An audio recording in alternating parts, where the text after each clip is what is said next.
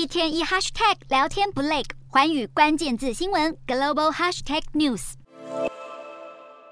大型货轮满载着俄罗斯石油，对很多西方国家而言，接下来恐怕有好一阵子都看不见这样的景象了。因为俄罗斯在二十七号发布总统行政命令，禁止对那些支持俄方油价上限的国家贩售原油。禁售令会从明年二月持续到七月，可以依照总统普丁的意愿来准许个案豁免。莫斯科当局声明，俄罗斯在明年初就可能减产百分之五到百分之七的石油产量，也就是每天可能减产五十到七十万桶。这都是为了反制西方国家搬出的油价上限。在俄罗斯死守能源来钳制国际制裁时，他的老盟友土耳其也在能源方面有所斩获。土耳其宣布在黑海深处再一次发现大量天然气，有五百百八十亿立方公尺的储量。新发现的天然气有助于土耳其的能源对外依存度从去年的百分之七十一降到百分之五十以下，在能源独立的路上再迈进一步。而这条路的终极目标，就是在二零二七到二零二八年进入天然气的持续高原生产期。土耳其不只要能源独立，更决心成为里海、地中海以及中东的能源中心。